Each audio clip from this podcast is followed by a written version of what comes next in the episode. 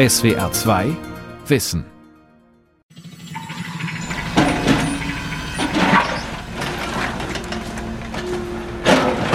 Ein Gewerbegebiet im bayerischen Ingolstadt. Ein Bauzaun umschließt ein brachliegendes, riesiges Gelände, mehr als hundertmal größer als ein Fußballplatz. Hier heben Bagger verseuchten Boden aus, jede Menge Lkw sind unterwegs. Also das ist natürlich eine Großbaustelle. Die Maßnahme ist so eine der größten Altlastensanierungen in Deutschland aktuell. Und von daher sieht man das auch und bekommt es halt natürlich auch mit. Sanierung von Altlasten. Von der Brache zum Bauland. Von Helmut Nordwig. Und zwar wurde hier eine der insgesamt fünf Erdölraffinerien im Bereich Ingolstadt gebaut. Begonnen 1965 im damaligen Auwaldbereich der Donau, aus dem Boden gestampft auf einer Fläche von 105 Hektar. 2007 geschlossen und dann begann noch unter der Führung des Eigentümers, das ist die Bayern Oil, der Rückbau dieser Anlagen. Andrea Robien ist oft hier im Baucontainer. Sie kennt sich aus mit der ehemaligen Raffineriefläche. Die Geoökologin ist bei der Audi AG für den Umweltschutz zuständig. Der Autobauer hat die Fläche gemeinsam mit der Stadt Ingolstadt gekauft. Incampus heißt das Joint Venture, eigens dafür gegründet, aus diesem schwer umweltbelasteten Areal etwas völlig Neues zu machen für technische Entwicklung bei der Audi AG, egal ob das Elektromobilität ist oder auch autonomes Fahren. All das sollte hier auf dieser Fläche abgebildet werden, die Leute an einen Standort gebracht werden und deswegen passt eigentlich der Begriff Campus sehr gut. Aber zuerst muss beseitigt werden, was die Raffinerie hinterlassen hat. Nicht die Gebäude und Anlagen, davon ist schon lange nichts mehr zu sehen. Doch im Boden stecken noch jede Menge Chemikalien, die dort nicht hingehören. Nur warum wurde in den 60er Jahren überhaupt hier, mitten in den Auwald, eine Raffinerie gesetzt? Das liegt zum einen daran, dass Sie 1960, wenn Sie so eine Anlage planen, von ganz anderen Voraussetzungen ausgehen und auch von einem ganz anderen Wissensstand und auch von einem anderen gesetzlichen Hintergrund. Damals hat man auch nach Stand der Technik das Beste gemacht. Es war eine hochmoderne Anlage. Es waren die größten Tanks, die es jemals gab. Schwimmdeckeltanks, die modernsten in ganz Europa. Aber nach heutigen Maßstaben würde man es nicht mehr so bauen. Für einen Umstand konnte die Raffinerie ganz sicher nichts. Als sie gebaut wurde, lag das Grundwasser noch acht Meter unter dem Boden. So war gewährleistet, dass mögliche Schadstoffe sich nicht verteilen. Doch 1992 wurde an der ein paar hundert Meter entfernt fließenden Donau eine Staustufe errichtet. Mit dem Donauwasser wurde auch das Grundwasser angestaut. Es liegt jetzt nur zwei Meter unter dem Boden. Und das sorgt heute mit für die Probleme mit den Altlasten. Es ist eine enorme Menge an Schadstoffen, die im Boden und Grundwasser verteilt ist. Die Audi AG und die Stadt Ingolstadt wollten natürlich wissen, worauf sie sich bei der Sanierung einlassen. Wir haben uns also schon bemüht, hier eine äh, Abschätzung zu treffen aufgrund der Sondierungen. Wir waren etwa bei 800 bis 900 Tonnen an Mineralölen im Boden. Wir hatten auch eine Schätzung für die Benzine und äh, benzinartigen Stoffe. Da waren wir etwa bei 250 Tonnen im Boden, die wir hier entnehmen möchten. Und bei dem PFC ist es äh, eine andere Größenordnung. Da sind wir im Bereich etwa der 100 Kilo. PFC sind Chemikalien mit dem Element Fluor im Molekül. Sie sind gesundheitsschädlich. Auf dem Gelände kommen sie vor, weil sie Benzinbrände ersticken können und deshalb in speziellen Löschschäumen enthalten sind. Hin und wieder hat die Werkfeuerwehr der Raffinerie damit den Ernstfall geprobt. Auch die PFC müssen raus aus dem Boden, bevor hier gebaut wird, obwohl es nur um eine kleine Menge geht. Jedenfalls verglichen mit dem Benzin, dessen Dämpfe die Mitarbeitenden auf dem zukünftigen Campus schädigen könnten, oder mit den hunderten Tonnen von Mineralölen.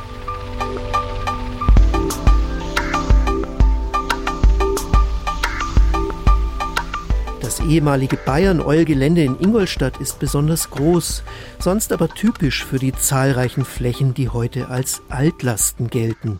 19.000 sind in Deutschland bekannt, zehnmal so viele Flächen stehen im Verdacht, verseucht zu sein. Vielerorts ist der Boden geradezu ein Spiegel der früheren Industriegeschichte. Farbenhersteller haben Blei, Cadmium und Quecksilber hinterlassen. Galvanikbetriebe haben Metalle mit chlorierten Lösungsmitteln gereinigt. Chemische Reinigungen Textilien mit den gleichen Stoffen. Und nicht nur bei Raffinerien sind Öle und Benzin im Boden gelandet, sondern auch bei ehemaligen Autowerkstätten und aufgelassenen Tankstellen.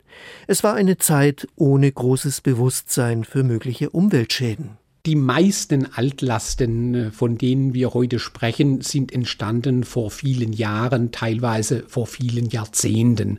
Karl Noé hat die Situation im Südwesten Deutschlands im Blick. Er ist Vorsitzender des Altlastenforums Baden-Württemberg, eines Zusammenschlusses von betroffenen Kommunen, Fachfirmen und Gutachtern. Damals war natürlich auch das Bewusstsein über den richtigen, ordnungsgemäßen Umgang mit Stoffen nicht so gegeben, wie sie heute gegeben sind. Und deswegen sind dann solche Umweltbeeinträchtigungen und damit auch Altlasten entstanden.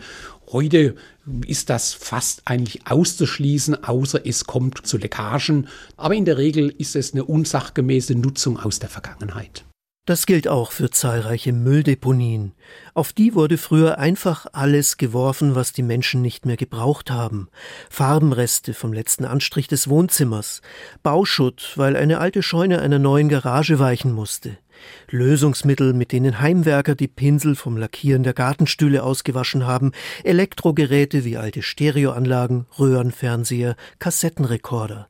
Dazu natürlich die Abfälle aus Gewerbebetrieben. Erst vor wenigen Jahrzehnten haben die Kommunen damit begonnen, Schadstoffe getrennt zu sammeln. Heute wird dieser Sondermüll außerdem so deponiert, dass die Chemikalien nicht in den Untergrund eindringen können. Früher hat daran niemand gedacht. Bei Altdeponien sind die gefährlicheren natürlich Industriemülldeponien, in denen Abfall aus der industriellen Produktion entsprechend gelangt sind. Da gibt es insbesondere auch am Hochrhein relativ große Deponien durch die chemische Industrie, die im Chemiedreieck Basel beheimatet ist, aber auch natürlich in anderen Landesteilen Baden-Württemberg oder in ganz Deutschland gibt es solche Industriedeponien, die entsprechend saniert bzw. gesichert werden müssen.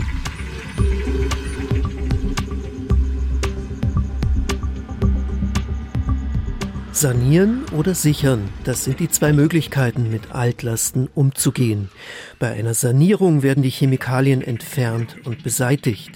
Bei der Sicherung bleiben sie, wo sie sind, aber dann muss man dafür sorgen, dass sie Umwelt und Menschen nicht gefährden, also etwa eine alte Deponie mit modernen Methoden abdichten. Welche der beiden Optionen die Fachleute wählen, hängt von mehreren Faktoren ab. Um welche Schadstoffe geht es? Wie gefährlich sind sie? Bleiben sie im Boden oder verdampfen sie? Wie ist der Untergrund beschaffen? Können sich die Chemikalien ausbreiten, zum Beispiel ins Grundwasser oder in einen Fluss? Und wie soll das Gelände zukünftig genutzt werden? Unter einem Parkplatz, einer Photovoltaikanlage oder einem Park kann man eine Altlast manchmal tolerieren, unter einem Kinderspielplatz aber nicht. Genauso wenig dort, wo Menschen später wohnen oder arbeiten sollen.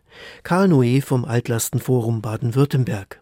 Da kann ich als ein Beispiel hier jetzt, weil wir in Stuttgart sitzen, das Schochareal nennen. Das ist eine ehemalige Galvanik, die über viele Jahrzehnte produziert hat. Und die Stadt Stuttgart hat sich diese Fläche dann auch gekauft, weil dort eine städtebauliche Entwicklung vorgesehen ist mit Gewerbe, mit Einzelhandel, mit Wohnen. Und natürlich musste diese Fläche dann vorher saniert werden, vor dass man so eine doch sensiblere Neunutzung installieren will. Schon bald werden Wohnungen und Gewerberäume direkt am Bahnhof Stuttgart-Feuerbach zur Verfügung stehen, wo bis 2004 ein großer Galvanikbetrieb stand. Er hat Boden und Grundwasser mit großen Mengen chlorierter Lösungsmittel und Chromat verseucht. Inzwischen hat die Stadt Stuttgart rund 125.000 Tonnen Boden ausgetauscht. Das sind rund 5000 Lkw-Fuhren. Das Grundwasser wird weiterhin gefiltert und das wird noch lange Zeit so bleiben. Auf dem ehemaligen Raffineriegelände in Ingolstadt muss fünfmal mehr Boden ausgetauscht werden als im Stuttgarter Schochareal. Seit 2018 laufen die Arbeiten schon. Und so lange ist Bauingenieur Bernhard Volz praktisch täglich auf der Baustelle. Immer in orange-roter Warnweste mit Leuchtstreifen und, heute besonders praktisch, Gummistiefeln. Jetzt die letzten zwei, drei Tage hat es massiv geregnet und von daher haben wir heute Jahreszeit Schlamm. Vor einer Woche war Jahreszeit Schlauch. Wir haben im Normalfall einen Mann, der mit Kehrbesen und Wasserfass hier nur die Baustraßen in Ordnung hält und dafür sorgt, dass der Staub niedergeschlagen wird, sodass die Belastung für die Nachbarschaft eben hier im erträglichen Maß bleibt. Kann man sich heute schenken. Bernhard Volz ist der technische Projektleiter und bei der württembergischen Firma Zyblin beschäftigt. Sie steht dafür gerade, dass mit der Sanierung alles klappt. Er läuft zu einem Bereich, in dem etwa ein Dutzend sechseckige Stahlwaben in den Boden gerammt sind, jede zwei Meter im Durchmesser. Ein Greiferbagger fährt seine Schaufel gerade tief in eine der Waben, holt eine Ladung heraus und kippt sie auf einen Lastwagen. Grau schmutziger, oft auch deutlich öliger Kies. 600.000 Tonnen werden es sein, wenn die Arbeiten abgeschlossen sind. Viel zu viel, um das Material zu deponieren und auch zu viel, um es durch die Ingolstädter Straßen abzutransportieren. Die Sanierer haben deshalb eine andere Lösung gewählt. Eine Bodenwaschanlage direkt auf dem Gelände. Dort kommt eine Art Hochdruckreiniger zum Zug, allerdings viel größer, als wir das von der heimischen Terrasse kennen. Das Prinzip ist aber das gleiche. Der Kies wandert auf einem Förderband am Hochdruckwasserstrahl vorbei und zwei Sorten Schadstoffe werden abgespritzt. Das Öl und die fluorierten Chemikalien von den Feuerlöschübungen. Das Wasser löst das Mineralöl ab, das Wasser löst auch die Feinbestandteile des Bodens ab und auch über diese intensive Bedüsung werden dann eben die Schadstoffe vom Bodenkorn in die Wasserphase überführt. Und das abgereinigte Material wird über Förderbänder wieder ausgetragen und eben hier in diese Lagerboxen abgeworfen. Abgereinigt ist der Boden, das heißt sauberer als vorher. Tatsächlich sieht der Kies so schön aus, wie er auch an den Ufern eines Flusses liegt. Ob wirklich keine Schadstoffe mehr dran sind, das wird ein Gutachter feststellen. Erst dann darf das Material wieder dort hineingekippt werden, wo die Bagger vorher belasteten Boden entfernt haben. Der Kreis schließt sich.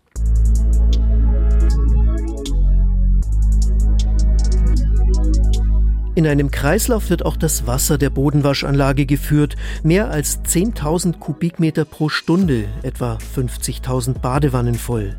Die Schwerkraft sorgt dafür, dass die Schadstoffe mit dem feinen Sand unten in der Anlage landen, in einem sogenannten Sumpf.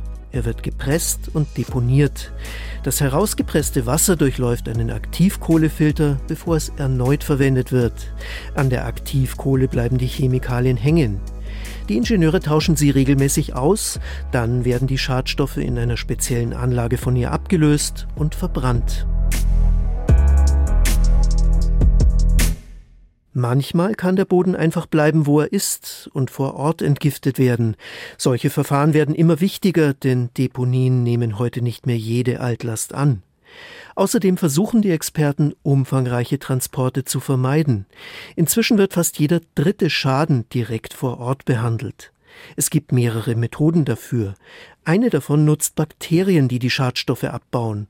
Michael Schloter vom Helmholtz-Zentrum München hat sogar an einer natürlichen Erdölquelle in Griechenland Bakterien gefunden, die von dem leben, was da aus dem Boden blubbert.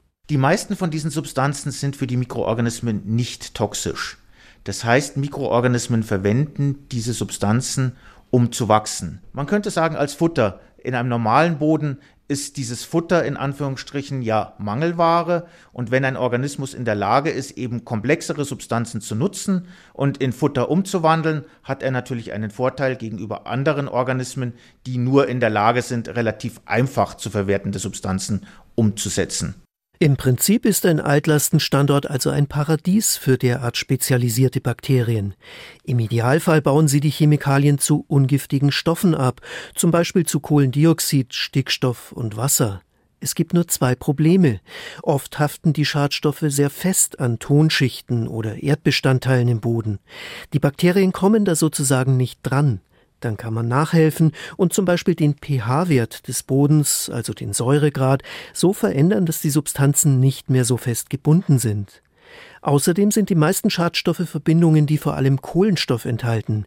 Der genügt den Bakterien aber nicht als Nahrung. in einem System müssen andere Nährstoffe wie Stickstoff, Phosphor, Schwefel verfügbar sein, dass die Mikroorganismen überhaupt aktiv werden können, weil wenn Kohlenstoff im Überschuss vorhanden ist und kein Stickstoff und kein Phosphor, dann sind Mikroorganismen auch nicht in der Lage, solche Substanzen umzusetzen.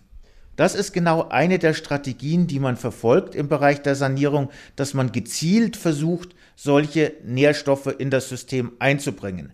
Das bedeutet also, wenn mit Phosphor und Stickstoff gedüngt wird, macht das die Schadstoffe schmackhaft für die Bakterien.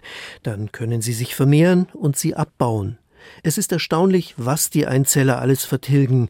Auch chlorierte Kohlenwasserstoffe könnten im Prinzip durch Mikroben abgebaut werden, aber dabei würde etwas noch giftigeres entstehen, warnt Michael Schloter. Dass Stoffe gebildet werden, die äußerst toxisch sind und damit verhindern, dass die Mikroorganismen weiter aktiv sein können und die natürlich auch dann dazu führen, dass auch Probleme mit der menschlichen Gesundheit auftreten und auch andere Organismen in diesem System dann wenig Chancen haben. Auch auf dem Gelände der alten Raffinerie im oberbayerischen Ingolstadt wird ein Teil der Schadstoffe direkt im Boden beseitigt, nämlich auf den Flächen, die mit Benzin und Kerosin verseucht sind. Sie stehen inzwischen im Grundwasser, dessen Niveau stark angestiegen ist, und dort möchten die Experten möglichst wenig eingreifen. Sie haben sich nicht für Bakterien entschieden, sondern für eine andere Methode.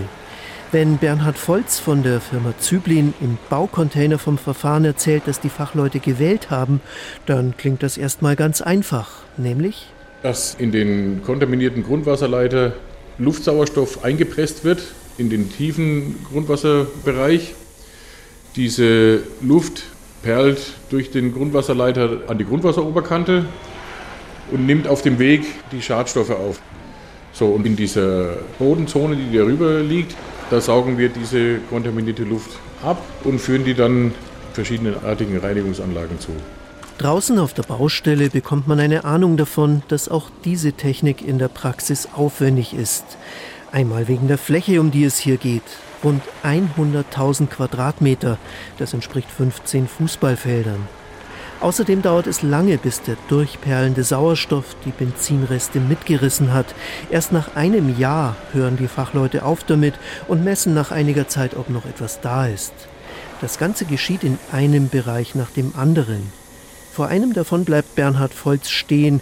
Er ist komplett abgedeckt mit einer Art Persenning. Es dürfen ja keine Benzindämpfe entweichen.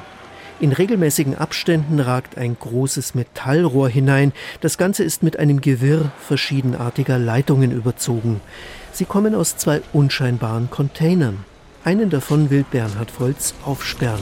Jetzt muss ich mal gucken. Ich habe die Woche meinen Schlüssel daheim liegen lassen, meine ganzen Baustellenschlüssel. Jetzt weiß ich nicht, ob ich da in die Container reinkomme. Wir kommen rein. Rechts hier die Einpressluft. Sind 72 unabhängige Rohrleitungen, die wir über Magnetventile ansteuern können, sodass wir immer die höchst belasteten Bereiche schwerpunktmäßig sanieren können.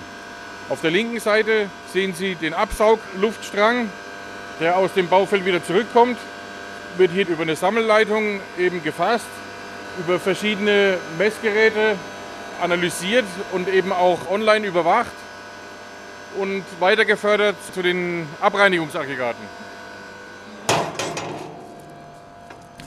Das sind also 20 Fuß Seekontainer, in die die Anlagen eingebaut sind, sodass die natürlich mobil sind. Also wenn dieses Feld saniert ist, nehmen wir die Sanierungsanlage, setzen die um auf den nächsten Sanierungsbereich und werden das dort wieder in Betrieb nehmen. Die Benzin- und Kerosindämpfe, die die Ingenieure derart aufwendig aus dem Boden holen, werden dann ebenfalls verbrannt. Dabei entsteht Kohlendioxid, Wasser und Wärme, die wieder genutzt wird.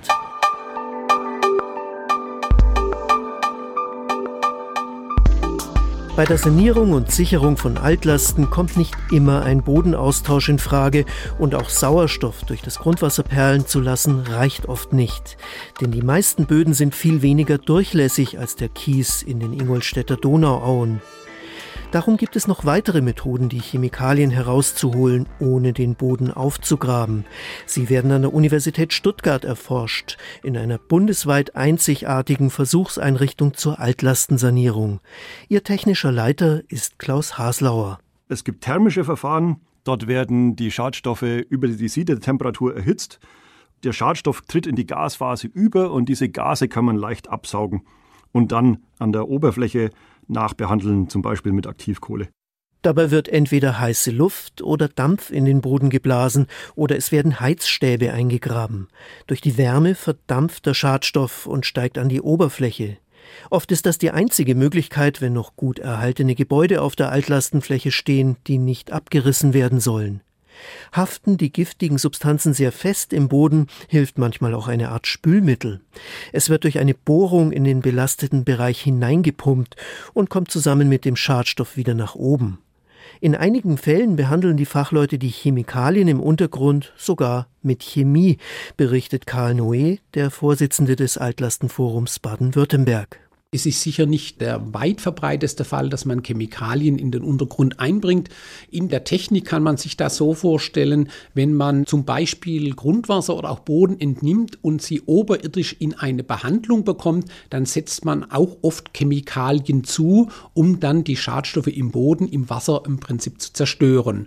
Wenn man die Chemikalien in den Untergrund einbringt, spart man sich das Fördern der Stoffe, das Ausheben des Bodens oder das Fördern des Grundwassers. Das heißt, die Reaktion findet im Untergrund statt, die Zerstörung der Schadstoffe. Das war etwa bei einem Pilotprojekt auf einem ehemaligen Güterbahnhof in Leinfelden bei Stuttgart so, wo Lösungsmittelreste den Boden verunreinigen. Im Jahr 2019 haben Experten auf einem Teil der Fläche Kaliumpermanganat eingepresst, das die Lösungsmittel mit der Zeit oxidiert, also still verbrennt, zu Kohlendioxid und Wasser. Hier ist es nicht möglich, den Boden auszuheben oder die Schadstoffe an die Oberfläche zu pumpen, denn diese Fläche ist mit einer Straße bebaut, darunter verlaufen ein Kanal und diverse Leitungen ein aufwendiges Projekt. Wenn im Untergrund eine chemische Reaktion abläuft, kann es sein, dass sich der Boden neigt. Sensoren mussten installiert werden, die Gebäude wurden zuvor akribisch begutachtet zur Beweissicherung. Teilweise war das Projekt in Leinfelden erfolgreich, aber es war eben ein Pilotprojekt. Die eigentliche Sanierung beginnt erst. Die Fachleute müssen also immer abwägen, welche Methode für einen bestimmten Standort am geeignetsten ist. Das hängt vor allem vom Schadstoff ab und vom Boden, ob es sich um Kies handelt, wie in Ingolstadt, oder um Ton, der kaum durchlässig ist. Aber auch davon, was am Standort überhaupt möglich ist und wie viel Zeit zur Verfügung steht. Insgesamt seien die Erfolgsaussichten einer Sanierung gut, resümiert Klaus Haslauer. Das funktioniert in meiner Erfahrung immer. Die Frage ist, in welcher Zeit. Und es hängt sehr vom Einzelfall ab und es hängt sehr von der gewählten Methode ab. Zum Beispiel bei mikrobiellen Methoden dauert es relativ lang, also Jahre bis Jahrzehnte. Chemische oder thermische Verfahren geht es relativ schnell, nämlich in Monaten bis Jahren. Und noch etwas spielt bei der Auswahl des Sanierungsverfahrens eine Rolle. Wie hoch ist der finanzielle Aufwand, die Altlast zu beseitigen? Die Kosten trägt nämlich der Grundstückseigentümer. So ist das in den entsprechenden Landesgesetzen geregelt. Und die zuständigen Behörden, meist die Landratsämter oder Kommunen, können eine Sanierung anordnen. Das passiert immer, wenn die Altlast unmittelbar Menschen oder die Umwelt gefährdet. Oft ist das aber nicht so. Zum Beispiel wird Öl im Untergrund nicht immer beseitigt, solange nichts davon ins Grundwasser gelangen kann. Wenn aber auf dieser Fläche gebaut werden soll, sieht es anders aus. Und dann hilft alles nichts. Wem das Grundstück gehört, der muss zahlen für die Untersuchungen, die nötig sind und für die Sanierung selbst. Wie viel, das kommt ganz darauf an, wie aufwendig die Maßnahme ist. Karl Noé kennt die Bandbreite. Bei Untersuchungen würde ich den Schwankungsbereich von wenigen tausend Euro bis zu mehreren hunderttausend Euro an Kosten veranschlagen. Bei Sanierungen denke ich, in günstigen Fällen muss man schon mehrere Zehntausender Euro ausgeben bis zu mehreren Millionen Euro. Oft ist es zwecklos, dass der Besitzer diese Summe vom Betrieb fordert, der den Schaden verursacht hat. Die meisten alten Firmen existieren nicht mehr. Privatleute müssen deshalb höchstens so viel bezahlen, wie das Grundstück selbst wert ist. Den Rest tragen die Steuerzahler. Für Kommunen gibt es in manchen Bundesländern einen Fonds, der einen Teil der Kosten übernimmt. Wenn aber ein Unternehmen das Grundstück besitzt, zahlt es die Beseitigung der Altlast in voller Höhe. 240 Millionen Euro hat zum Beispiel die Firma Roche für die Sanierung der sogenannten Kesslergrube in Grenzach-Wielen aufgewendet. Das liegt am südlichsten Rand von Baden-Württemberg an der Grenze zur Schweiz. Unter anderem musste für den Abtransport des belasteten Erdreichs ein eigener Hafen gebaut werden. Ganz am Ende des zukünftigen Forschungsareals der Audi AG in Ingolstadt beginnt der Auwald. Vor dem Grenzzaun stehen einige große Türme, die Grundwasseraufbereitung. Das Grundwasser ist ja noch mit Schadstoffen belastet. Bevor es das Grundstück verlässt, wird es durch einen der Türme gepumpt, die bis oben hin mit Aktivkohle gefüllt sind. Die nimmt die Schadstoffe auf und auch die werden später verbrannt. Andrea Robien, der Umweltbeauftragten von Audi Ingolstadt, war das bei der Planung besonders wichtig, erzählt sie, während sie am Rande des Geländes entlangläuft.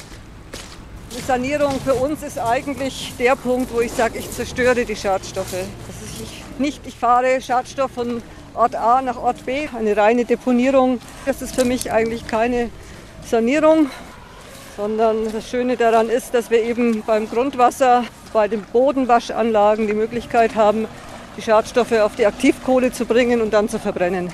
Das gereinigte Grundwasser ist so sauber, dass es wieder in den Untergrund darf. Dazu kommt es in ein Becken und versickert dort. Und das wird also jetzt schon richtig belebt hier wieder. Sind auch Fische drin inzwischen. Auch die entsprechenden Vögel sind da, Reiher, Enten geht wieder rein in den Auwald, weil sonst würden wir ja den ganzen Auwald trockenlegen. Hier in Ingolstadt ist so viel Platz, dass sich wenigstens am Rand des Grundstücks alles wieder so entwickeln darf, wie es ursprünglich war, bevor in den 60er Jahren die Raffinerie gebaut wurde. Weidenröschen und wie sie alle heißen, die kommen da als Erste und besiedeln das Ganze. Die Weiden auch überall, die Pappeln sieht man schon überall, die Silberpappeln. Dort sind gerade ein Falke, der da vorbeifliegt. Da raschelt es auch im Gebüsch. Ja, also das geht ganz schnell. Innerhalb von ein, zwei Jahren, wenn die Anlagen weg sind, wird das alles bewachsen sein. Auf dem größten Teil des sanierten Geländes wird für dieses Idyll kein Platz sein, sondern dort werden schon bald Forschungsgebäude stehen. Autoteststrecken und Parkplätze fürs Fußballstadion werden gebaut sein. Die Fläche kann in Zukunft wieder gut genutzt werden, so wie die meisten, auf denen jahrzehntelang giftige Chemikalien lagen.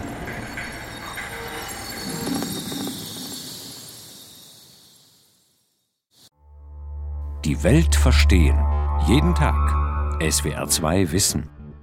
Manuskripte und weiterführende Informationen zu unserem Podcast und den einzelnen Folgen gibt es unter swr2wissen.de.